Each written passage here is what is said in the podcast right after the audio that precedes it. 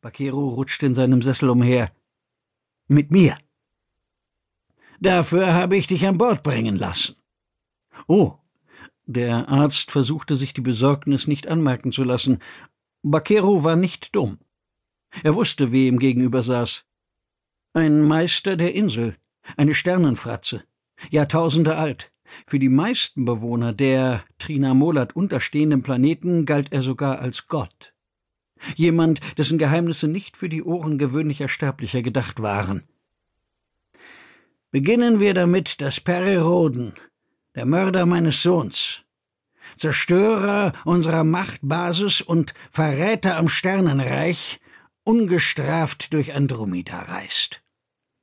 Und Merona Tetin, die Mutter meines Sohns, oberste Meisterin der Insel und die einzige, deren Befehlen ich gehorchen muss, verbietet mir, diesen aufgeblasenen Terraner in winzig kleine Stücke zu fetzen.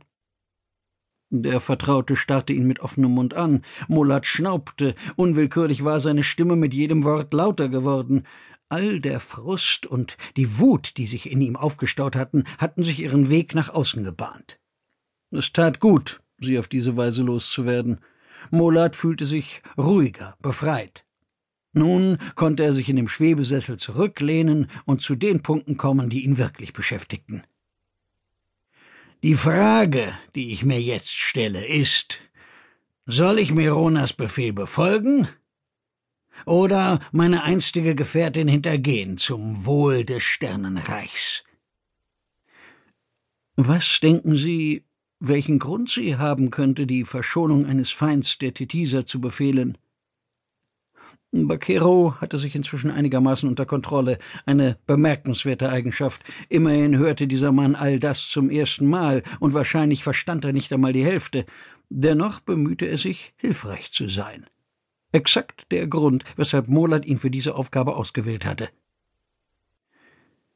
Ich kann mir sehr genau denken, was sie dazu gebracht hat, grollte Molat. Ihr neuer Berater. Der Weißhaarige. Atlan Dagonozal. Zufälligerweise ein guter Freund dieses Roden. Bakero hob die Augenbrauen. Ich verstehe. Er griff nach seinem Pad, um sich eine Notiz zu machen, ließ die Hand jedoch augenblicklich sinken, als Molat sich räusperte. Darf ich fragen, wie lange Sie beide inzwischen nun äh, getrennt sind? Seit mehr als sechzig Jahren. Willst du mir etwa plumpe Eifersucht unterstellen? Der Arzt wurde blass. Gewiss nicht, Meister. Ich versuche nur die Komplexität Ihres Anliegens zu verstehen. Diese Antwort besänftigte Mollert etwas. Wir haben uns auseinandergelebt. Sie hatte andere Liebhaber, ich auch. Es war ohnehin mehr ein Zweckbündnis. Wenn man so lange lebte wie Faktor 1 und er, gab es nur noch wenige Personen, deren Gegenwart man überhaupt ertrug. Sie verstanden einander, verfolgten dasselbe Ziel. Mirona hatte ihn in Geheimnisse eingeweiht. Nicht in alle. So sentimental war sie nicht. Zumindest hatte er das geglaubt, bis dieser schwachsinnige Arkonide erschienen war. Zornig ballte Mollert die Hand zur Faust, bis seine Finger schmerzten. Ich war ihr engster Berater. Ich habe das Sternenreich für sie zusammengehalten. Ich war derjenige, der ihr geholfen hat, ihre Aufgabe zu erfüllen. Stark zu werden für den Krieg, der kommen wird.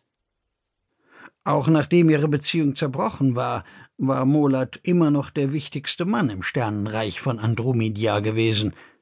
Faktor zwei der einzige, der die wahre Identität von Faktor 1 kannte.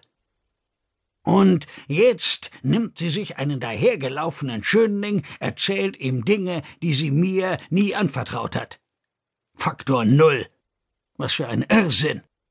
Dagonozal ist eine Gefahr für unsere Mission, und sein Freund Pereroden ist der beste Beweis dafür. Molat beugte sich vor, was Bakero Schweißperlen auf die Stirn trieb, doch der Vertraute hatte genug Verstand, um nicht zurückzuweichen. Seit dieser Roden in Andromedia aufgetaucht ist, hat er unsere Soldaten getötet, uns wichtige Rohstoffe gestohlen und mehr als einmal Rüstungsprojekte sabotiert, die für das große Ziel wesentlich sind. Bei jedem Punkt, den er nannte, hatte Mola